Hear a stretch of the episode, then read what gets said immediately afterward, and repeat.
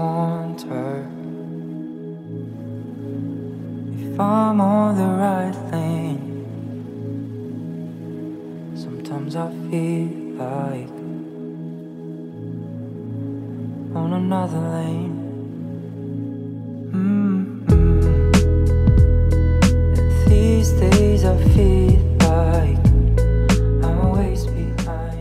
一，个马克杯，一个玻璃杯，一个字体，它最终的结果是审美吗？这些所有的设计其实就是提供给你一个可能性，让你稍微和那个最基本的东西拉开距离。不是，没事儿，没事儿，就 是跟跟学弟学妹们说，怎么过不是一辈子。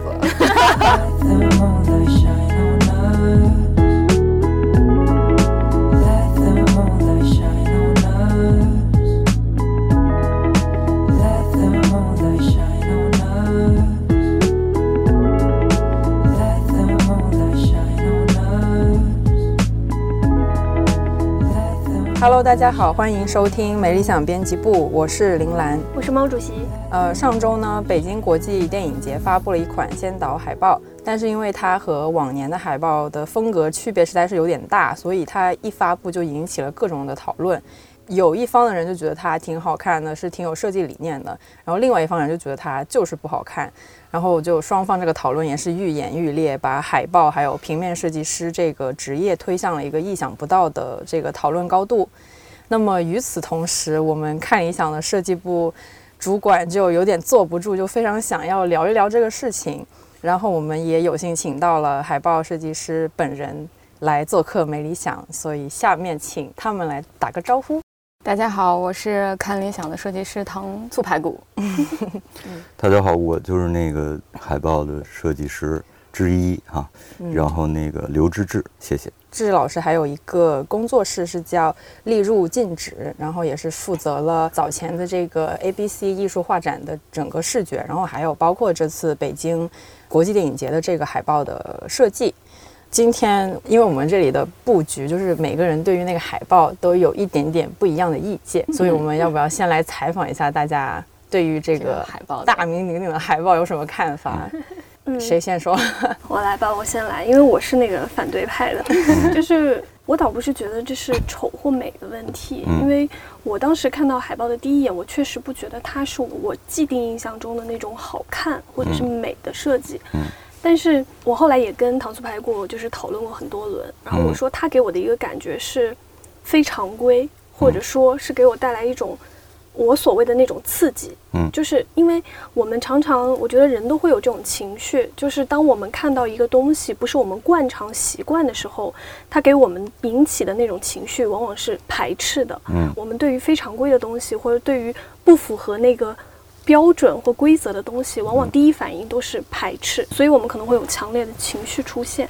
所以我的第一反应就是 跟也很直白的说，我说，嗯，我觉得虽然它跟去年或是甚至前年以前的都有非常大的区别，但是我真的不觉得它是一个我心目中好看的海报。但我们在后来很多次的交流中，我说，但我欣赏它的一点是在于给我带来的刺激，因为我说，其实现在我们去讨论所谓美和丑的这种对立，它已经不太具备审美价值了。其实就像我们之前呃美理想编辑部讨论的关于大马模特的那张海报，嗯，它是美或丑，那肯定很多人觉得那位女性她在我心目中就不是美的代表。但是那个美和丑真的有意义吗？就是我们去产生这种对立到底有意义吗？我觉得更多的是在于，就是今天，也就是那个温贝托艾科他在《丑的历史》里面说的，美和丑都变成了一种选项，一种可能性的选项。嗯，那其实我比较好奇的是说，作为主创者，你们自己对于比如说美或丑是怎么来？大家对于这种的争议是怎么来看的？嗯嗯嗯，我当时看到这个海报的时候，我并不知道是芝芝老师这边来来做的。然后我当时看完就觉得，哇，这次主办方应该是下了蛮大的决心，一定要去做一些改变。然后这个海报一看就是我们其实已经流行了很多年的一种设计风格，语言会比较，在我们来看来，其实已经算是比较中规中矩的方式了，然后不算是很冲击的那种。然后，而且对于我来说的话，我个人也有一个审美的判定，比如说我会觉得这张海报对于我来说，我可能觉得配色还不够我的角度上来看还不够好看，但是我觉得这根本就不是问题，也不是一个需要被拿出来讨论的点。我更多的是想看到，哎，我看到了这样一个海报，我受到了某种吸引，然后呢，它背后到底想说什么？这个是我们比较关心的点。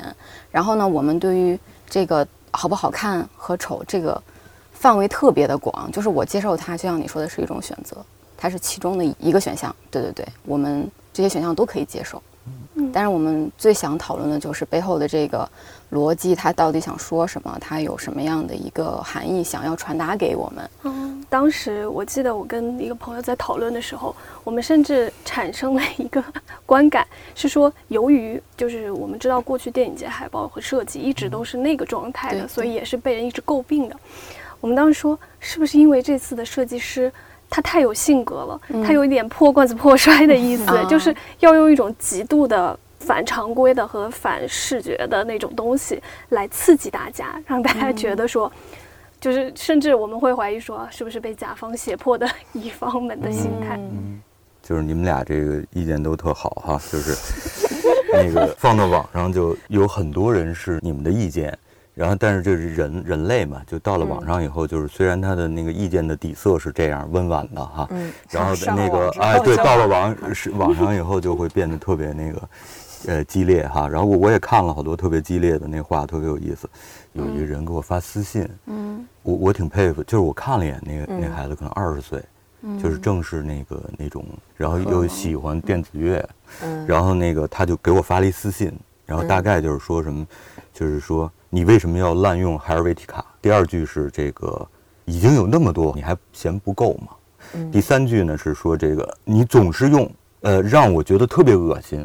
我都要吐了，你还在用。这个年轻人的这个给我发的私信很有胆量啊，因为我就是被骂这么长时间了，大家都是在一个公共区域里去骂这个海报，嗯，只有两个人发过私信过来，因为我那私信是开放的，就是说谁都可以发，只有两个人发私信过来，有一个是就过来就是你是个什么 biu biu，就是这种哈，你你你是 biu biu，你是 biu biu，说两遍。那就这就没什么可讨论的了。其实那个大家在那里头特别凶狠的时候吧，他由于是在一个公共的状态下，其实他自己是被保护的嘛。我是抽象的公众的一一份子，我怎么骂你，你都不太可能或者很难，呃真的就回来跟他对峙，对吧？就是这非常难。恨海尔维提卡这个年轻人，就是他真有胆量，就直接就过来是私信的这么一对峙。那么就是说这个话的时候，我就觉得有有几个问题哈，就正好回应，就是说，比如说何为难看还是好看？比如说，在那个现代主义的这个，我要加一句，然后你们随时提醒我，我我总要加这句，这不是解释。好，回来就是说那个海尔维提卡，就是现代主义以后，其实你能说一个海尔维提卡那样的字体或者黑体或者宋体，甚至咱们再往广泛了说哈，就是比如说一个玻璃杯、一个马克杯、一把折叠椅，就是有没有审美呢？或者咱们这么想问题啊，就是一把折叠椅、一个马克杯、一个玻璃杯、一个字体，它最终的结果是审美吗？或者咱们还可以这么说，就是说一个设计师，现代主义之后的一个设计师，他做的一个工作，他是说我要做一个美丽的椅子吗？再往下说哈，我觉得可以把这问题都提给公众哈，就是说，那么现代设计的产生，对不起，这不是解释啊，嗯，现代现代设计的产生有没有一个所谓的去美的过程呢？嗯，就是或者说有没有一个动作是打破所谓的当时的那种审美的这个过程这样一个过程呢和？运动。对，嗯就是说，这当然我我觉得，呃，我不能说拿一个大的历史的一个进程来替自己这个辩解，这不是，我只是觉得就是说这个事情挺有意思的，大家可以想一想。然后其次呢，就是说，那具体到个人，对吧？具体的个人，比如说你觉得这样是美，你觉得这样是丑，嗯或者是怎么样哈？具体的个人，其实每一个人都在做个人的判断。对吧？你去买衣服，你去看一个明星长成什么样，你去，每一个人都可以做一个判断。然后我特别支持每一个人做这个判断，但是呢，我觉得就是说，有时候你到了一个公共讨论的平台上，因为大家不太可能就是说，你说美丑的时候，的背后咱们说出一大套，比如说关于美学、审美，嗯对吧？然后这种价值取向，就这不太可能。所以我也特别理解他们，就是说上来的时候，刚才跟您说的似的，我一下首先是感觉到不一样了。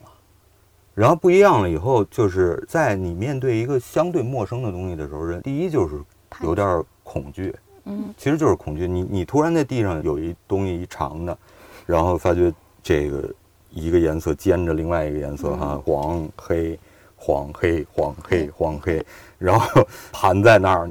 你就跟那个小猫看见那黄瓜似的，突然就跳起来了，就是这，这是肯定的。这它其实本能反应。本能反应，对。嗯，排斥完以后，它恐惧完以后呢，但是呢，我觉得人类哈、我我 我觉得人类是有一个，对不起啊，我这不是高高在上哈，因为还有很多 没有没有没有，还有很多人那个批评我高高在上，没事儿，我就瞎瞎说。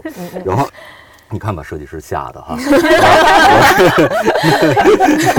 然后完了以后就是说，但是我觉得人类就是它是这么一个物种嘛，就是说人类进步就是因为它恐惧完了以后，他会去看到底它是什么，它是一条毒蛇还是一条毒性很低的赤链蛇，嗯。对吧？它到底是一根黄瓜还是一个绿色的一个生物要一口咬住你的尾巴？就是我我觉得人类其实就是有一点这样的，我也不能说所有这些东西是为了我这海报，嗯，对吧？？我只是在解释，就是说大家有这么一个动作，所以呢，就是我当时哈愚蠢的认为，就是说那个也许有了那两篇采访过来问我，我把这个来龙去脉说清楚了以后，会唤起人们对于这个这个对，就是说咱们先排除好看不好看，我喜欢不喜欢，他为什么这样，对吧？就是我我以为可以唤起这个大家的讨论。后来发觉失败了。好，回来就是说说，我觉得颜色啊，或者是这个美丑啊，就是我的这么一个，我到今天还是这判定，就是说，第一就是说所谓的美丑，我们在不深入到一个美学讨论里，它就是一特个人的事儿，这是第一。第二就是说，我觉得到了今天二零二零年了，对吧？嗯它其实没有一个公共意义上的美丑。当然，我国的社会环境，它总希望有公共意义上的美丑，对吧？就是这是一个更高阶的一个希望。但是到现在，你也不能明确的指出来什么是对，就是说这东西一定是美的，对吧？嗯就是所以这是第一件事。第二件事就是说所谓的不习惯。其实这个海报的样子啊，怎么说呢？就是说它其实是个平面设计的样子，就是或者说更多的偏向一个平面设计手法的海报。嗯一个处理，就是我可以特别认真的说，没有犯任何平面设计里的错误。嗯，你知道这风水？学，呃，对，不是风水学，就是说，就是我我们平面设计本来那个核心那个科技就少，嗯建筑可能里头有很多核心科技，对吧对？他犯了那错误，那房子塌了。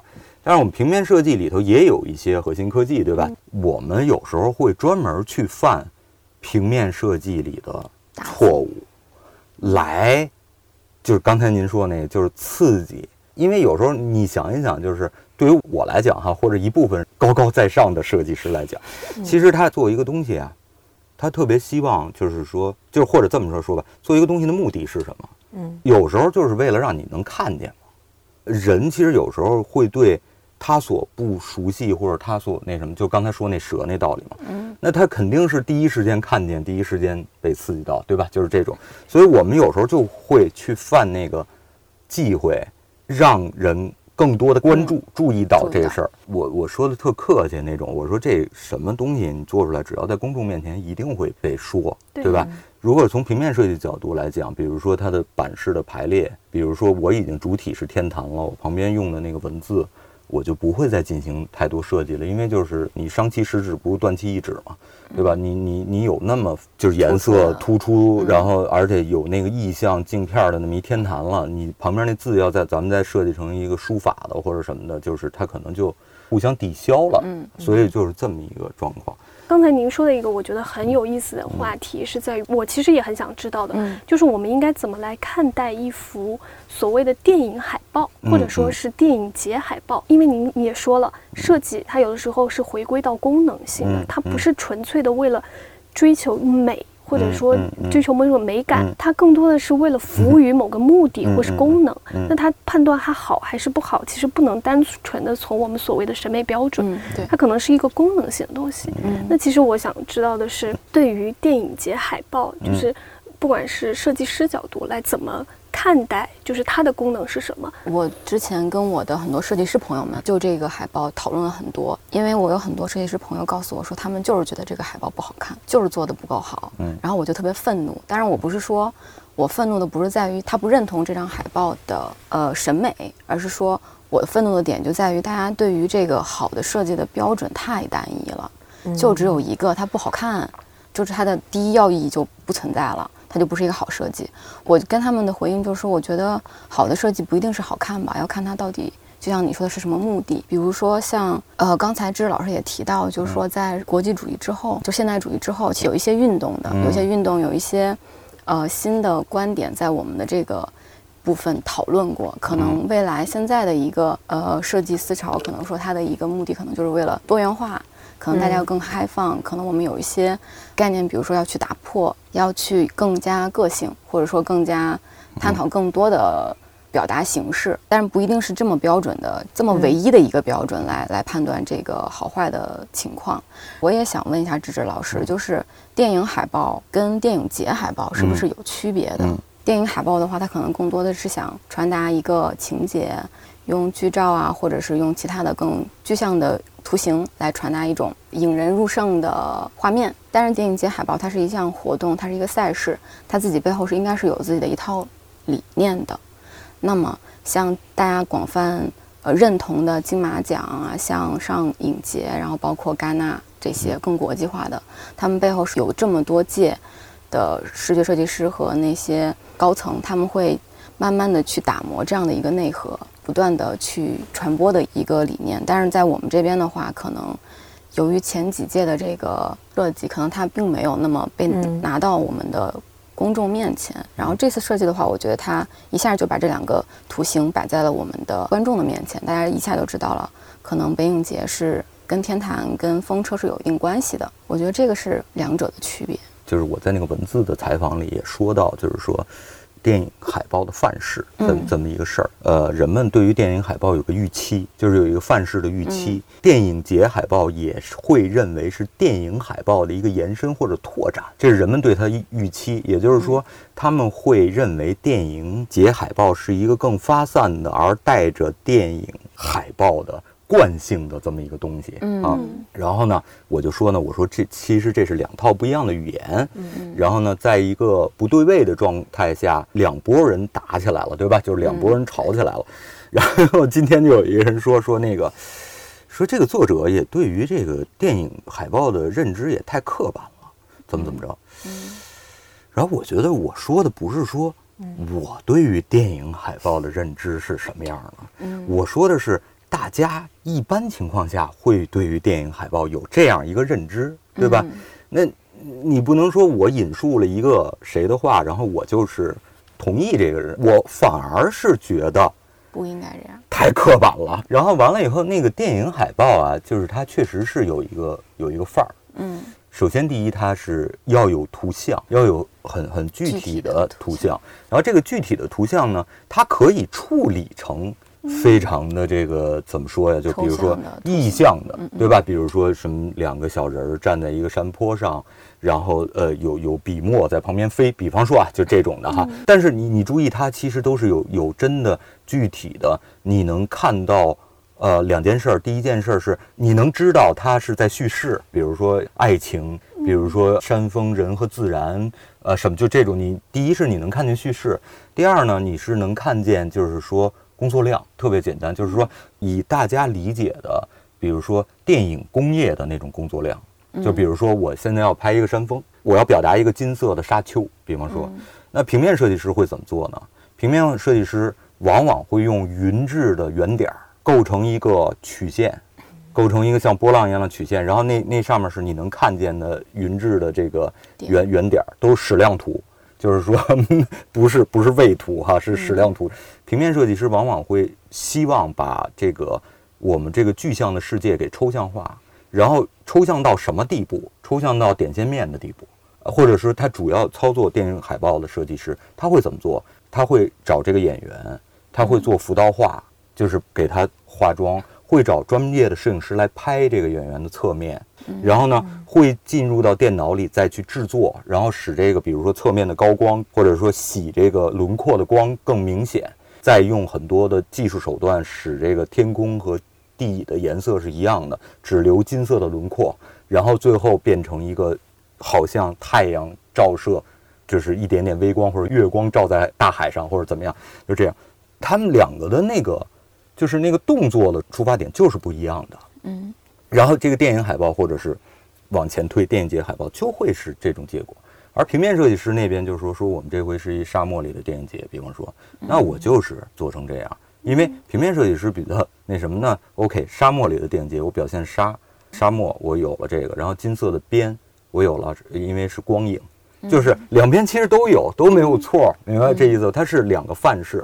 好，那文字部分呢？文字部分，你看，比如说这个海报特别呃大，被人说就是说怎么就能就用黑体哈？刚才回忆一下刚才说那个 Helvetica，但我我其实觉得他挺有勇气，而且就是他挺可爱的，我我甚至觉得挺可爱的。然后就是刚才没说完嘛，第一就是说他那个我怎么就滥用了，对吧？第二件说是就是说已经有那么多了，你可以想象，其实这你咱们换一下，就是说骂一个建筑师说你为什么老滥用砖头，对吧？已经有这么多砖头了。你你还在用砖头，我每次看见砖头我就恶心。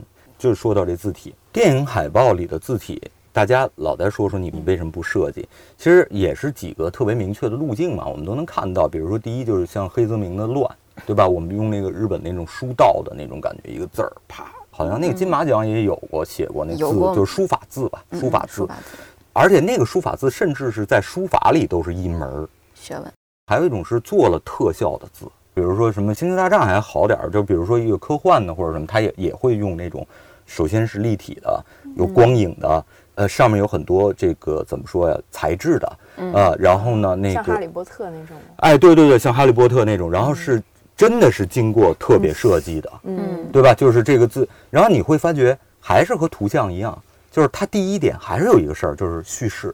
咱们先说电影海报吧，就是电影海报，其实它其实所有的重点都是在叙事，就是说，即使你没有看到这个电影，或者甚至你还没有看到片花的时候，我就可以从这个海报上阅读出一些所谓文学性的东西。嗯嗯，对吧？就是这时候对，有好多人骂我说那个，说那个，说一看这设计师就不了解电影，不懂电影，最后还说什么那个。呃，并且不爱学习，我说我不知道我从哪儿看出，就是说您从我这海报从哪儿看出我不爱学习来了哈？我这 对不起啊，我这我得解释一下哈，这个这个有点让我伤感了，就是说，那可能是我学的还不够，但是我还是爱学习的哈。那么好，就是这个叙事的文字，这文字和这个海报的图像其实都是统一的一个关系，在这个关系里，其实都是要叙述这个电影的，并且这文字还有一个第三点特别重要，就是什么呢？往往电影海报上的文字也是电影片头的文字。电影片头出文字的时候，其实是一套讲究的。这个文字可能只是定版出现在这个电影嗯海报上，然后到了那个出片头的时候，也会有很多特效来支持它最后这个结果的。然后甚至这个片头的文字和片头出，比如导演是谁呀、主演是谁呀、摄影指导是谁呀、艺术指导是谁，就出这种重要人物的这个字幕片头字幕的时候，和这个都是有关系的。最后它落榜落在这个电影海报上，这就是我所说的，就是说电影海报的一个范式。嗯那么我还可以再补充一下，就是这个电影海报虽然是平面设计大的这个母题之下的一个分支，嗯但是可以说是平面设计里头最最独立的一个孩子。然后呢，以至于到什么呢？就是我去参加那种这种设计的比赛，或者有机会你们翻一翻，就是世界各地的这个设计的年鉴，嗯几乎没有电影海报在里头。不是因为平面设计师恨这个电影海报，而是由于什么呢？而是由于大家都默认它是两套视觉的语言。当然，他们电影海报里有他们电影海报的奖项，有他们自己的，所以就是说是一个多么不同的两个东西。电影节海报呢，其实有时候啊，就是是可以突破这个这个电影海报的范式的，嗯对吧？就是比如说我们看历届戛纳，或者说比如说我们看那个柏林，柏林电影节，柏林电影节就是有有好多海报，七十年嘛，上次我我我忘了是哪一年的，有一个就就是完全拿文字做了，然后没有任何光效、光影什么的。但是呢，就是说确实是这个电影节海报是可以和电影海报，呃，关系拉开距离的啊。嗯呃，然后呢，甚至我可以这么说，就是电影节海报有时候啊会像戏剧海报，嗯就是它也保留一定的叙事性，但是它可能更偏向有绘画感，就是这绘画感可能说，比如说版画那种，就是几个颜色叠加，然后没有那种数字制作的痕迹。呃，从某种意义上讲，有点复古，就是它比如说版画的效果、笔触、绘画感。你去看看那个戛纳的那个海报，很长时间以来都有绘画感。威尼斯也是。对，就是呃，对，威尼斯也是，对，他可能会更偏向于这个，但是他在这个绘画感里，它保有了一个叙事性。其实我觉得是为了和电影产生关系嘛，就讲故事或者什么。我们干嘛要非争这长短啊？那不就是一多样性的世界吗？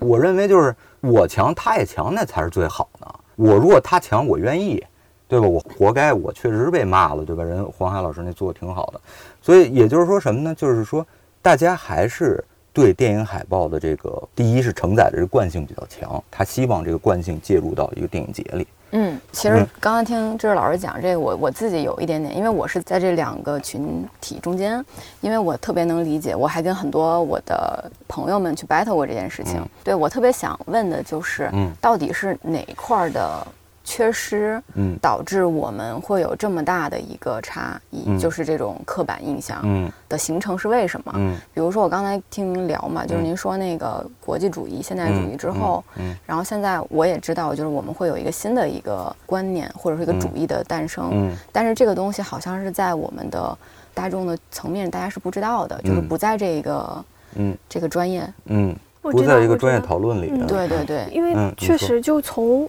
我如果作为一个外行来讲，嗯。如果智智老师刚才没有告诉我说平面设计和所谓电影海报设计的差异的时候，嗯。其实我是没有办法去做这么细的一个区分。嗯，包括刚才我特别受触动一点是说，电影海报它需要承载一个叙事的作用，嗯。但是如果单纯的从平面设计来讲，平面设计师是更希望还原到最根本的，对。就是突然想到包豪斯那个，就点线面的这个嗯教育嗯上面的。嗯但是我我发现的一个嗯。问题是，确实我们没有经历过这样的一种审美教育，是完全缺失的。对于美的教育，在我们的教育系统中，嗯。我从来没有接受过这样的一个训练，嗯。或者说理念的感知。嗯。我们对于我感觉有一定程度是因为大众教育环境中对于艺术也好，对于设计也好，对于文化更广泛的来说，这种文化嗯。的认知是非常呃怎么说呢？应该是缺失的。嗯，就是这是你说的啊，我可没说这话。对，是我是我，对对我也觉得是像什么 中学以前上学画画画画美术课美术课都拿去学数学、英语、美术 语文了，对吧？所以就真的嗯不太这都是你们说的啊。对，这是这是我我说的，对对你看你锅我们背，对，就是我，我真的没说什么，然后所有人都在说，嗯，海报做这么丑，为什么还能怪到我们大众没有受教育上啊？真无耻，就是都这种。此处刘老师举了个拳头，对，做了抱拳，不是抱拳哎抱拳举抱拳拳头是另外一个意思哈，抱拳抱拳抱拳拱手哈，这就是我们插手礼，插手礼，对对对这是我们理想国出版过的一本书的名字，叫做《没有文化，只只有有大众大众，嗯，对。大众我是觉得像嗯这个北影电影，嗯北影它之前的那些海报，嗯其实嗯大家一直都说它不好。不太好看，哎，嗯等一下，我不会这样不会被骂。但是像像是这次就是知识老师这个海报一出来嗯，然后因为您是一个具体的人，我感觉嗯是大家有一个人可以去说了。像之前就是没有嗯就没有一个具体的设计师出来给大家去对，给大家去质问，对对对所以这次大家的那个反应特别的激烈，我是觉得有一点点这样的，就是接着他那话说啊，其实就是这样。你我我那天也反思，我说为什么会这样？你说一海报这种东西，中国境内允许随便张贴的海报有几张啊？嗯，对吧？你对对对 您说然后然后说到点儿上了怎么居然就这样了哈？嗯就是说想起来就是说说。怎么会引起这么大讨论？除了刚才咱们说的这种两个语言的这种不对等，大家愿意去在这种不对位的情况下去分圈子之外，还有什么原因啊？就当时有人问过我，然后后来我就说嘛，我说我这个，你看我都来看理想了嘛，就是咱们不能就光说一个这种职业里的事儿嘛，但其实它是一个中国的一个社会的。不叫问题，是一个社会现象。嗯，但是呢，我们在一个民意沸腾的时代呢，其实我们可探讨的公共话题特别少。少，嗯对吧？咱们在这儿就不举例子了，我们在这个范围里也都不敢探讨的，对吧？就是这个公共话题特别少。但是当公共话题特别少的时候呢，就是说就好像很多的意见和好多的东西都在一个窄的，嗯在一个细管里再往外出。这时候突然你这儿提供了一粗管子，对吧？呃，这粗管子是什么呢？是一个关于美和丑，好像关于某一种职业里头的一些职业手法或者认同，对吧？呃，关于这个呃甜粽子还是咸粽子，对吧？就是这就像在这个里头，大家一下就把所有的那个民意给释放到这这里头了。对然后其实所有的人，就是说他根本不会再往上去去想，就是说，哎，为什么每届北京电影节的海报都要有天坛和风车啊？前几届不是也都是天坛和风车吗？因为有好多那质疑特别逗，就是说，你做了北京的电影节海报，你就用天坛啊。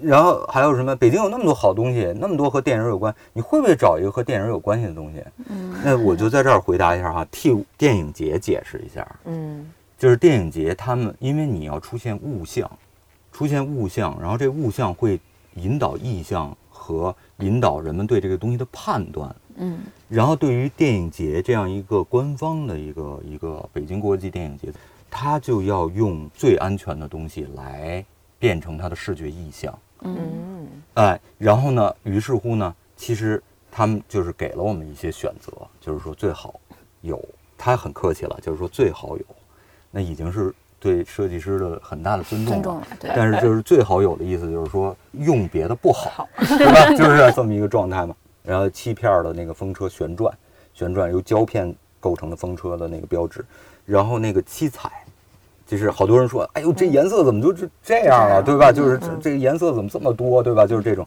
那是他们的定的那个官方的它的视觉形象的颜色，嗯我只不过是让这个颜色流动起来了啊嗯。他们的大奖就是天坛奖，嗯。嗯就叫天坛奖。嗯。嗯，然后呢，第十届，对，第十届，所有一个十转出来哈。是的，这就得说，就是其实我很多时候我们线下社会的一些所谓的美和丑，它判断的根本不是所谓的审美标准，是政治和社会标准。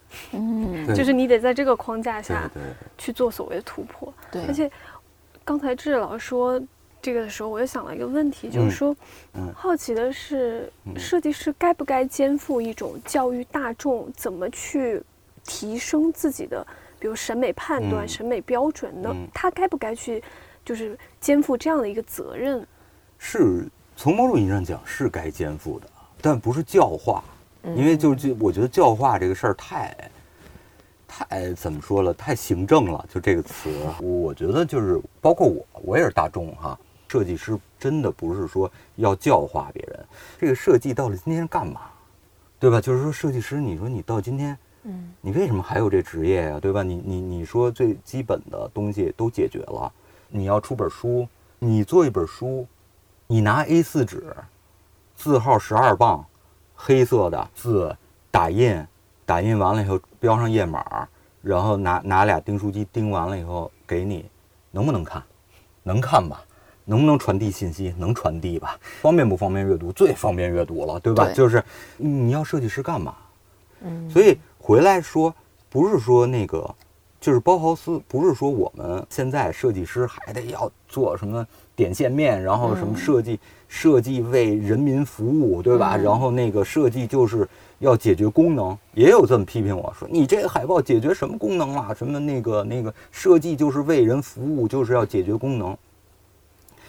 好，海报解决功能是什么？就让人看见吧，知道这是什么事儿吧？对，引起关注吧。嗯，我这哪个没解决功能啊？对吧？就是这，当然这么着说，就是有点呃，也许强词夺理了哈啊。然后，但是就是这意思，这反而提出一个问题，就是说今天的设计是干嘛的？我说一下我的观点，嗯就是今天为什么还要有这个设计师？在一切东西其实都可以在最基本的需求都已经靠大师解决的基础上，就是你别小看一个塑料杯子，别小看一个折叠椅，那都是前代大师付出努力做出来，在这个基本上都已经解决的这个地方。那我们这一代设计师，这设计师不是不仅仅指平面设计师啊，就是包括建筑、包括产品、包括时装、包括所所有这些设计师，他是要干嘛？那么就是两件事儿。第一件事儿其实是给你惯常的庸常啊，这个庸不是负面，就是你就是每天起来早上起来刷了牙吃早饭，然后呃拿上包去上班，对吧？就是你你这个惯常的庸常的生活里制造一些新的可能性，就是比如说呃我去买一杯子，我买那宜家那种就是已经定型的那种现代主义的玻璃杯没问题啊，你拿一个杯子喝汤、喝咖啡、喝红酒、喝什么都行，对你你弄一搪瓷缸子也全都能干了。那干嘛会有人去选？比如说，哎呦，我这个要有一个红酒杯。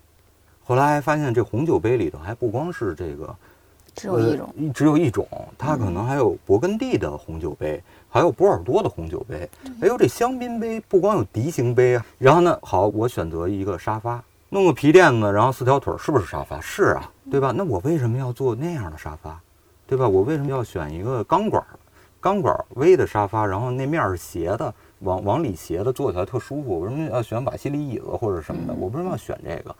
其实是什么呢？这些东西其实都是设计师给你提供了一种可能性。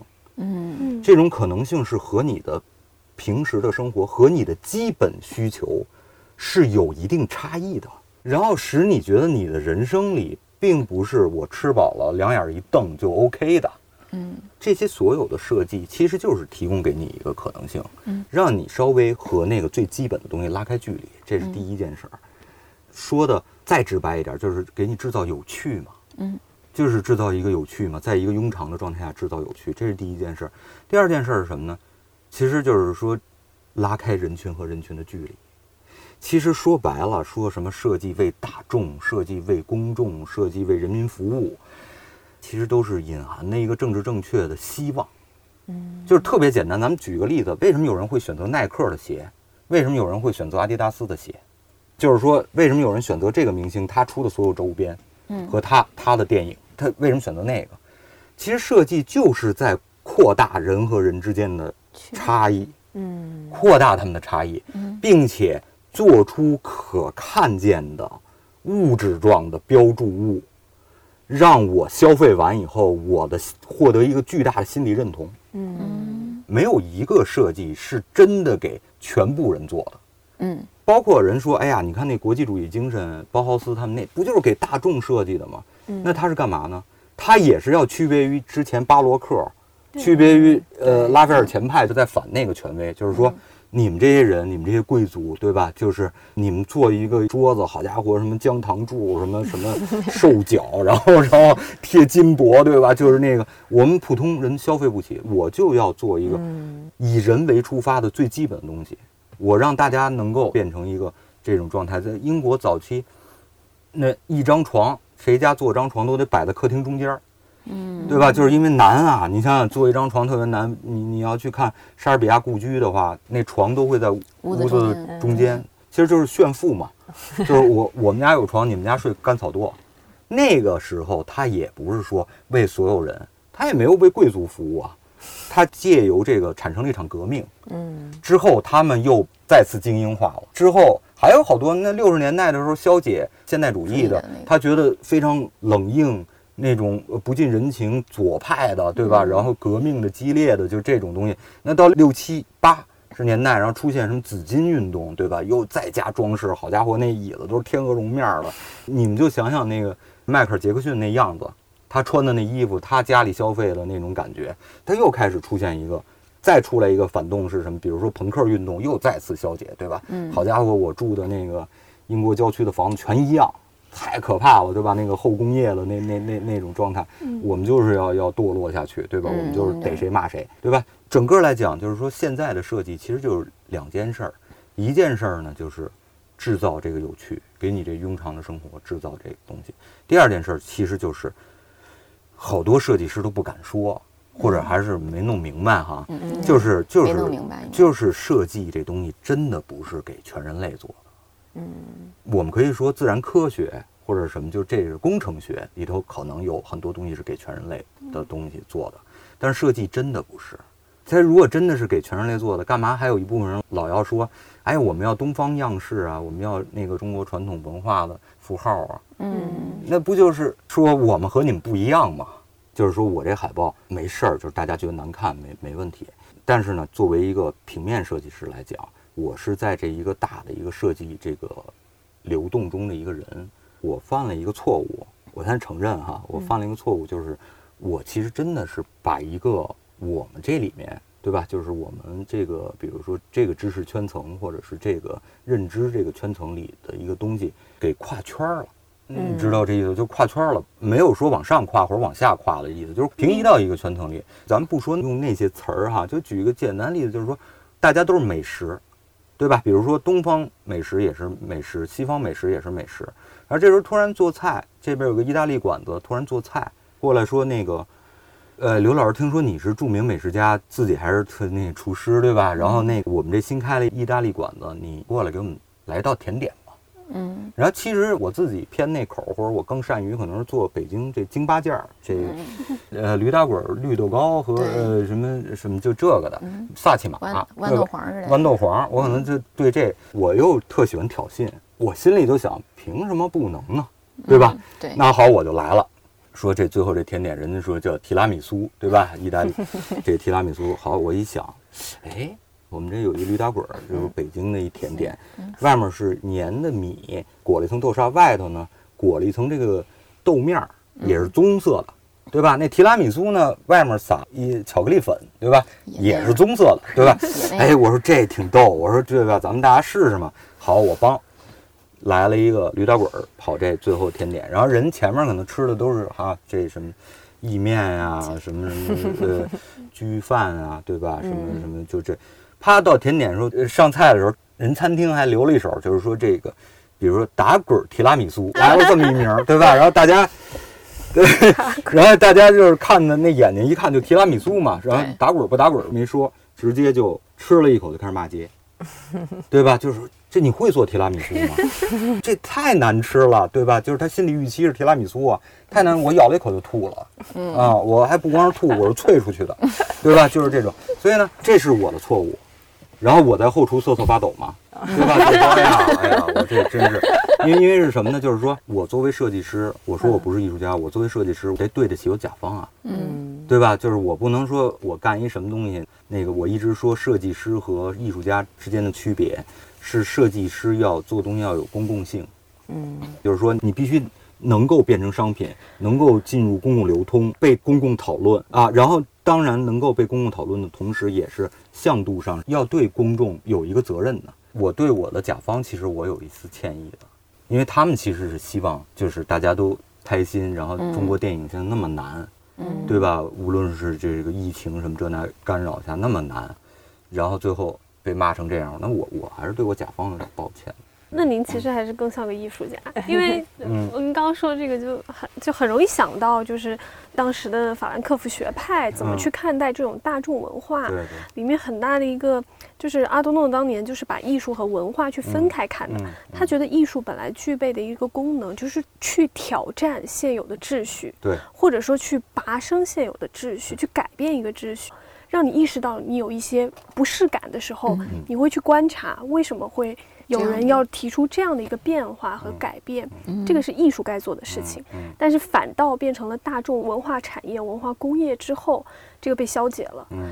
就是文化产业里面去用艺术，其实反倒是一种非常保守的态度，嗯。因为它需要变成，就像您说的，它需要变成一个商品，它需要流通，对。它需要被大众接受，它要打开它的市场，嗯。最后它就嗯。反倒是失去了这个所谓挑战功能，嗯它更多的是去取悦大众的一种，对，就是文更多的是化审美被消费的姿态嘛。对对嗯对对对嗯对对，所以我觉得 这就我自己感觉，您这次做的这个海报，反倒更像是个艺术家在干的事情，就是只是没想到，对搂了半天，后来发觉自己还是没没搂住。对没藏住那个对。但这种挑战其实还是蛮我我觉得是蛮可贵的，对对对对对对，至少让大家意识到说设计的不同。因为如果你今天真的是做了一张，比如说我们惯常理解的那种所谓电影海报的那种思维去做了这张海报，OK，大家都觉得很好看，哇，终于有突破了。嗯，但是它反倒没有引起大家的思考或者是讨论。那个我觉得这也不能鲜艳的去说，有点像我以为这么的啊，这安全个安全的这么一状态。我如果本身就是希望挑衅，嗯最后获得这么一个结果吧，我也认。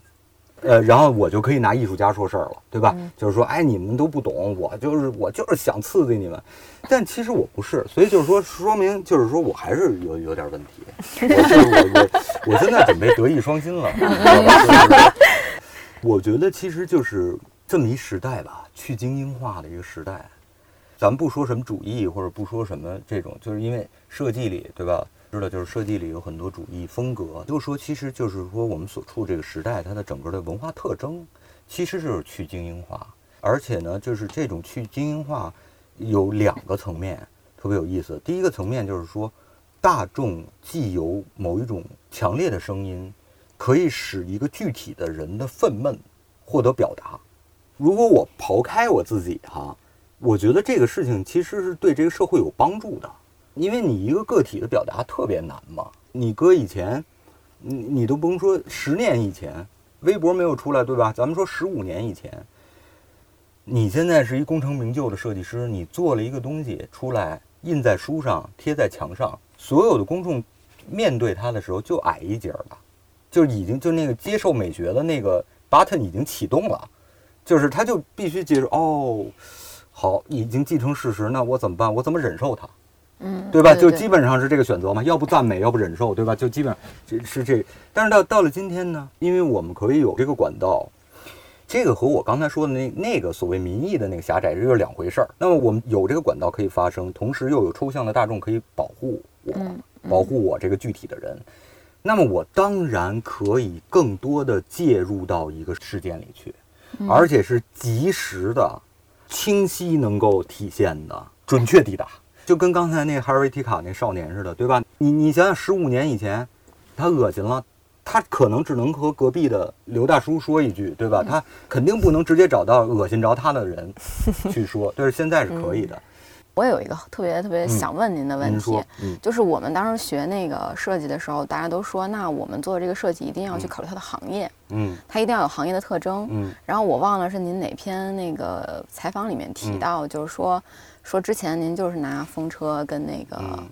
呃天坛做了一个出版的那个图形，嗯。然后之后可能跟那个作为提案的时候，第一次提案之后，可能主办方也提到，就说里面可能得需要有一些电影的嗯，行业的那个，感觉对，嗯。然后所以呢，您就做了现在这样的一个中版嗯的设计。嗯。然后我就是想问一下，就是那个设计一定要体现行业的特征吗？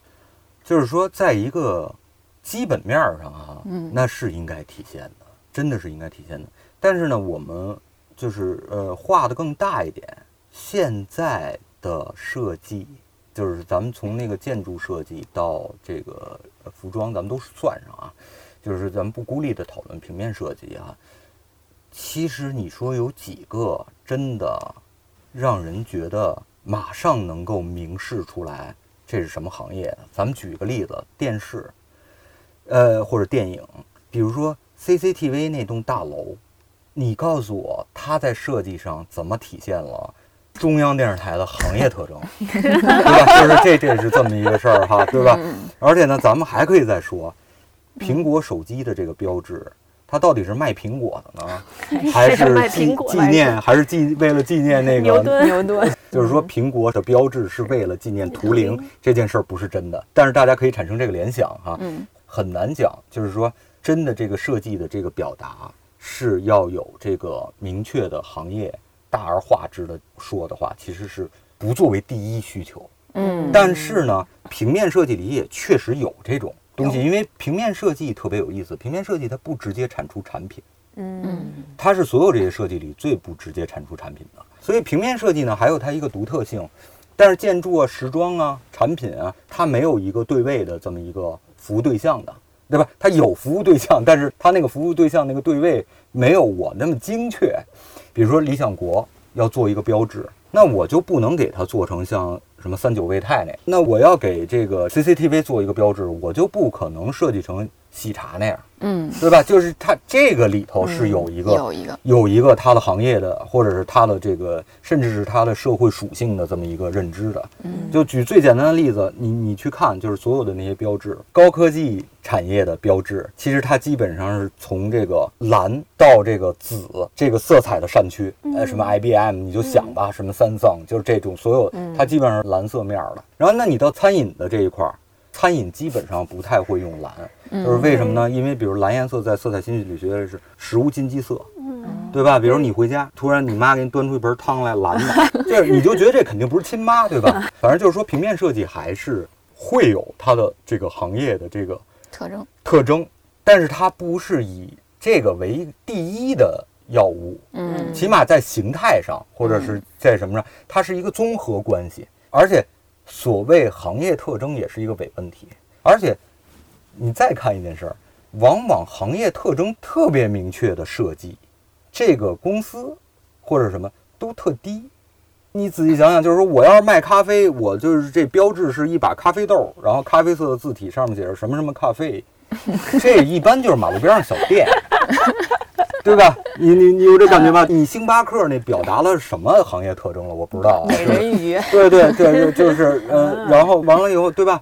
然后那个呃，说时装，你说那个 Yves Saint Laurent 或者什么什么 Burberry 那种标，表达他们时什么时装特征了？嗯反而你你就想一下，如果我在那个标的边上加上针脚，就是加上那个针的那个线线角，你还会觉得它是高级品牌，对吧？你觉得是一裁缝铺子，对吧？我就觉得最近个人觉得很惊艳的一个海报就是那个寄生虫的海报。嗯然后我刚才听您讲那种就是电影海报怎么设计，我觉得嗯就像什么字体啊，我觉得嗯寄生虫，哎，所有的那个嗯所谓标准它都符合了，就像它那个字体就是有点那种弯弯，有个就是有点像个嗯蚊香一样的设计，嗯就有点让你联想到虫嘛。我觉得它特别有特点的一个地方就是嗯在那个人物上面嗯都是拉了一个黑条。嗯嗯你你有看过那个海报？我没。看过那海报，但是你说的我已经能想到了。对对，嗯它就是一个色调是有点绿的一个海嗯，报蓝，黑条是把眼睛对对对那是那个新闻新闻的那个犯，罪就是也不是犯罪，就是啊 它其实新闻里头有一些，就比如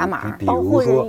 对保护的意思，保护隐私的意思。哦，呃，它既可以把那个犯罪嫌疑人给挡上，嗯也可以把重要的人，他可允许露脸的人露出来，然后其他后面突然有一个。嗯突然过来一个不小心过来一个街上的一个张三李四嗯拉一黑条，对，那是一个惯用的手法，挺好的。哦，对嗯，，它就是用在那个嗯海报里面，我就觉得看了以后就觉得，他表现的是 nobody，你知道吧？他表现就是说这些，就是他和他电影有关系嘛。嗯他为什么要拉这黑条？就是说这些人其实都是小人物，你根本注意不到的张先生和李太太。因为我之前就看着觉得很妙，但是我又说不出哪里妙。这也是我觉得平面设计特别有价值的一点，它就可以嗯挖掘一个很浅显易懂的意象、图像表现方式，然后把这样的一个很深层的逻辑，然后展现到观众面前。嗯这个是我觉得它最最有价值的地方。至于它最后的结果怎么样，就这个视觉结果是好不好看的，我觉得是不重要的。嗯，嗯嗯，也重要，也也重要，对重要是吧。我还是想问一下志志老师，就是嗯最后吧，就是我希望您能分享一下，就是您定义中什么样才是好的平面设计？嗯，我定义哈，其实就是有趣吧。就是刚才你你说那教化，后来我就是说的时候太散漫了，我就没有展开嘛。但其实是它是为我们的整个的这个视觉环境里，它带来了一定的就是这个可以这么说，就是说在审美上的一些突破。呃，然后呢，并且就是让你觉得就是说被引导了嘛。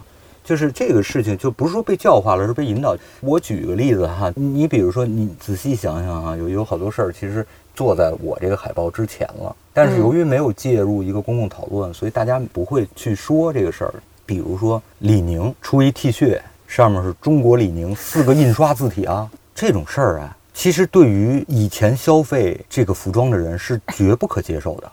嗯对吧？就是说，好，你这做一衣服上，你做一 T 恤，你怎么能？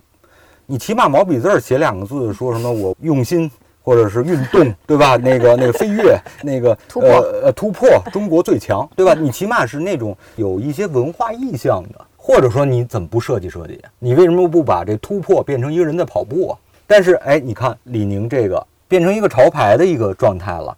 然后呢，这个变成一个潮牌状态呢，其实也不是李宁开创的。你看那个 Burberry，或者什么巴黎 c a g a 然后还有那个 Yves Saint Laurent，就是什么圣罗兰，你看他们现在换标都变成了黑体。呃，当然他做过啊，就这个字虽然是在这个黑体。范畴内的，哎，对，就我们可以说是海尔维提卡的余韵，但是没受过训练的人不会一眼就看出来说他还做了，就是不会，但是他就一下就看是黑体，这是第一反应嘛。嗯，然后包括比如说呃，Supreme 那那对对吧？那 Supreme 你说他做什么设计了，对吧？他其实就做了一个 sticker，你去看看所有这些里头，嗯，用的都是什么字？那么又回到我们说中国李宁，就是一黑体一宋体，直接就上了。你说它是好的平面设计吗？或者说你说它是好看的平面设计吗？你说它是一个不挑衅别人对于既有的这个东西的平面设计吗？我觉得它是好的平面设计。它好好在哪儿？好在它能够强势到贴一切，就是一斜体的 Arial 就这样的字体斜的，我贴一切，我贴在什么上面？到最后我这么一个职业平面设计师。都去买 Supreme 的东西，就是我已经被他给 征服了。对，真的是，就是我觉得天哪，就这简直是大化之境，你知道吧？就是没有设计的设计，大道之境。对，就是 没有设计的。对，就是它甚至是一种霸权，就是它它反抗出了一种霸权。我只要在这上面贴一个我这个，这就贵，你就得消费。对，对，你就有人喜欢。那我们可以说想想。那日本的有的设计师两个小闪电，他到哪儿合作就是一个标俩小闪电。其实这是一场运动，然后这个运动的结果是什么？这个运动的结果反而是有一什么？其实反而你仔细看，其实它里头也有我们所谓说的这个平民精神。平民有几个人会去花钱，或者开始的时候会去花钱请一个职业设计师说：“谢谢你帮我。”做一个特别有意思的一个标，这个字体完全不同，完全是有装饰的、有有内容的、有叙事性的字体。他没有，第一他没有那财力，第二我觉得他们也不想，他就一帮玩滑板的，对吧？然后一帮这样的人，就是我被所谓的你们这个精英美学给虐的已经那什么了，我不愿意，对吧？我就最后做出这个。然后最后他又成一范式了，对，对吧？他又成为一范式，所以就是说，说到何为好的这个平面设计的时候，我举这个例子啰嗦这么半天的意思是什么呢？就是你没法特别明确的说哪一种样子就是好的，我只能说，我甚至都不能说这个东西适合不适合，甚至也不能说适合的设计是是好的设计，那么我只能说有趣的设计。怎么有趣？这里头可能就怎么有趣的方法有很多，对吧？我突然在你面前摔一大跟头，然后你觉得，哎，你看这这么大岁数一人 走路都不稳，你乐了，可能也是有趣，对吧？然后我给你讲一个特别好的故事，然后你被这个故事感动了，可能也是有趣。那么这个有趣和这个社会和这个作品和这个甲方之间怎么着组成的关系？那么最后出现一个有趣，那比如说 Burberry 这种巴黎世家这种黑体字，那。它有趣就是在于这样的品牌也可以和街头发生关系，并且它汲取了街头里头非常有意思的东西，比如说巴黎世家那老爹鞋，对吧？卖的那那好家伙，穿上跟船一样，不得不在鞋的面上写上是多大号。哦，对对对对对。你你们想到为什么他要写多大号吗？就是因为人家觉得太大了嘛？不是，就是因为大家聊天的时候会聊到说，哎呦天哪，你脚这么大，然后那个人说没有，就是四十二号。是这样，就这么一个简单的事儿，就这么一个简单的事儿，你要不然你没法跟人解释。其实他就反着做了这么一个有趣的事儿。然后呢，那还有更深层的设计的有趣的是，他其实是把四种鞋的鞋底儿啊，给压成了一个鞋底儿。当然不是说真压的啊，它是四个鞋底儿的形式。比如说有那种登山鞋、篮球鞋、滑板鞋和休闲的那种运动鞋，四种鞋的鞋底儿的形式给组合成一个。压成一个像压缩饼干一样，直接安在这个鞋底上。我只能说，就是说，好的平面设计一定是一个有趣的平面设计。嗯，然后当然可以说，在这个有趣的基础上，它满足了功能，满足了需要，满足了满足了这些东西。那它得满足，对吧？就是有趣，也是另一种说法，就是让人家有想象力的。就是让大众看了之后有他自己想象力的一个设计就挺好。对，像有的人觉得您的那个海报像虾片，有的人觉得像什么 避孕套什么的，我觉得这就挺好的。在听志志老师讲之前，我一直觉得什么样的设计或者说什么样的审美是好的吧？就我理解中，我一直觉得应该是，我一直很喜欢一个词，就是英文单词叫 decent，就是可以说是嗯体面的，也可以说是合宜的，嗯就是它是恰到好处的。我本来一直觉得应该是这样的才是好的，就是嗯它在我的接受范围之内，但同时又给了我一点不一样的东西。嗯但它要，因为我总觉得设计它的功能，尤其是平面设计，就像您刚才说的，它是需要服务于一个非常具体的对象的。嗯那你怎么去做这样的一个妥协和弥合？嗯但是听完智智老师的一番 洗脑，洗脑我现在认可，就是有趣的设计的确是更更吸引人的。有趣也可以 diss，我觉得 diss 挺重要的，就是你得你做这东西得体面。但是呢，就是还是挺麻烦的，就是我不认为在此事能够说有一套放之四海而皆准的审美，对吧？就是说你跟我讨论说审美什么就是美的，那个太难了。就是说你跟我说出一个体系来，我跟你说出一个体系都不一样。有时候啊，就是设计比较麻烦的一件事儿是什么呢？它是介乎于这个自然科学和这个人文科学之间的，就是两个边缘构成嗯一个范围。就自然科学啊，你可以有不容置疑的东西。当然，他也在说，就是自然科学里头也是在不断证伪的过程嘛，对吧？它是可被证伪的，它才是科学。但是呢，在可被证伪的历次里头，我们会形成不容置疑的某些公理、常识，或者是一加一就等于二，对吧？就这种。然后呢，人文科学啊，是一个特别，就是文无第一，武无第二，每一个时代的，甚至根据人群的不一样，根据时代的不一样，根据探讨的人不一样，都会有不同的美，或者说有不同的审美方式。那么这是人文科学。而设计里头呢，它又有点儿就是自然科学的部分，就是说，比如说我们可以说所谓黄金分割，所谓点线面的构成，嗯所谓的 呃网格系哎网格系统字的磅数的大小和字的疏密之间的这种比例关系比例关系这种这种东西都是可以从数学从这个东西里去探讨的。然后当然我们也有意象叙事，所以就是说在这两个的交叉点上，我们就更难讨论。就是说，比如说我们没法要求一张海报说 OK，呃，咱们俩讨论美不美吧，咱们把网格全都调出来，你看看。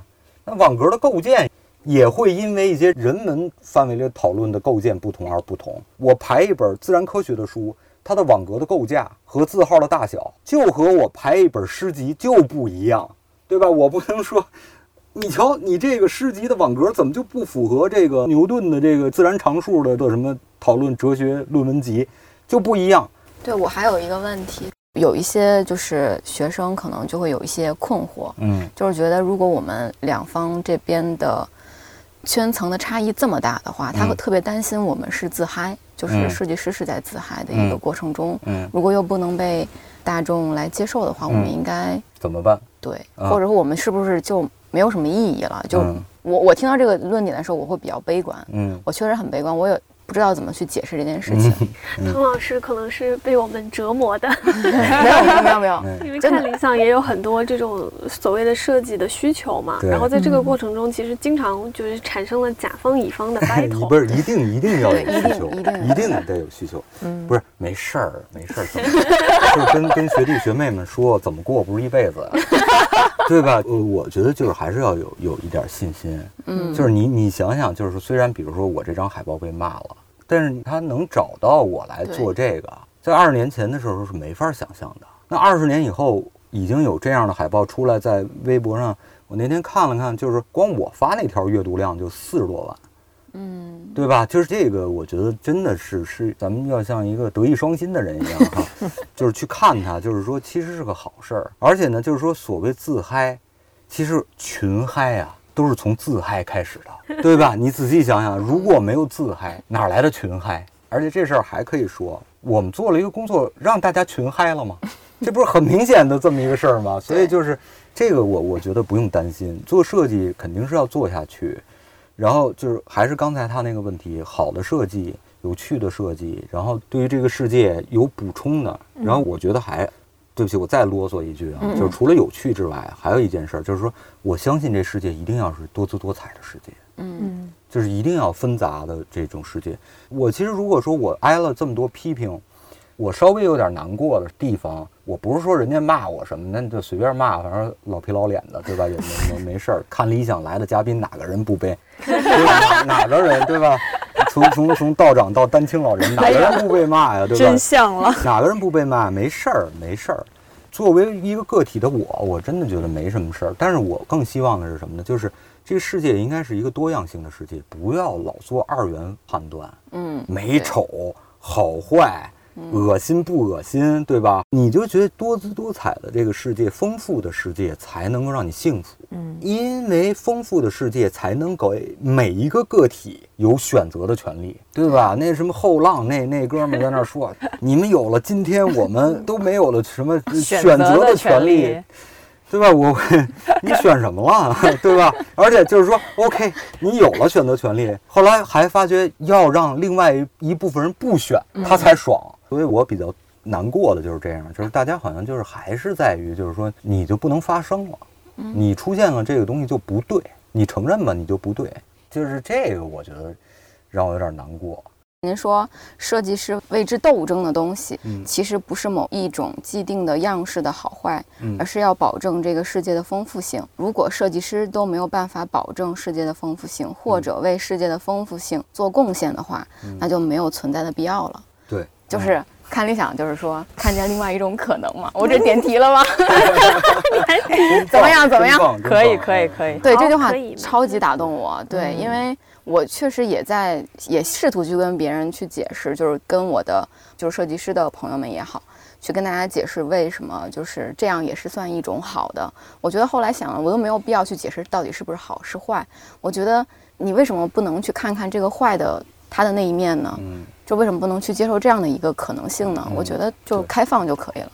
嗯，因为我们被教育了太久，任何事情都是有标准答案的。嗯你一旦给了一个其他的答案，他就会觉得你是错的，是不对。您的之后的一些采访也好，还有嗯包括您在微博上的一些发表，嗯我会觉得其实您还是挺因为这一次的争议吧，嗯就是有一点点就感觉受伤。嗯但我好奇的是说，如果下一次您在做类似的设计的时候，嗯您觉得这样的一个争议会动摇你吗？当年罗永浩啊，为他宣传手机啊，录过一个叫《天生骄傲》，就是《天生骄傲》里头有一段是什么呢？就是那个老太太碰瓷儿嘛，嗯。就是啪倒地上一老太太，然后他就下车把这老太太扶起来，然后第二次又把这老太太扶起来，又被讹，就是第一次被讹，第二次就是另外一老太太，然后又被讹，然后第三次又被讹，然后完了以后呢，到第四次的时候，又一老太太躺那儿了，老卢开开车门看了一眼那老太太，咽了一下口水，然后一个背影又去了。嗯。他就说天生骄傲是什么意思呢？我肯定第一件事儿是，其实没受伤，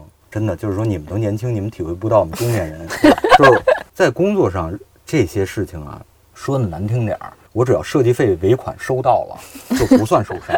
对，咱们就说的就是这不叫犬儒主义啊，但是呢，就是说什么呢？就是我肯定还是要接着做我这事儿嘛，而且说真心话，就是说我这探索，我也不可能因为这个就停了。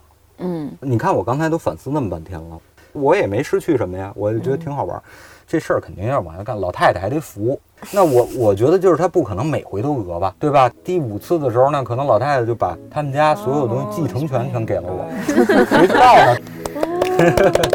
Sometimes I feel like What if I got it more? Mhm. But these days I feel like enough. I'm always enough.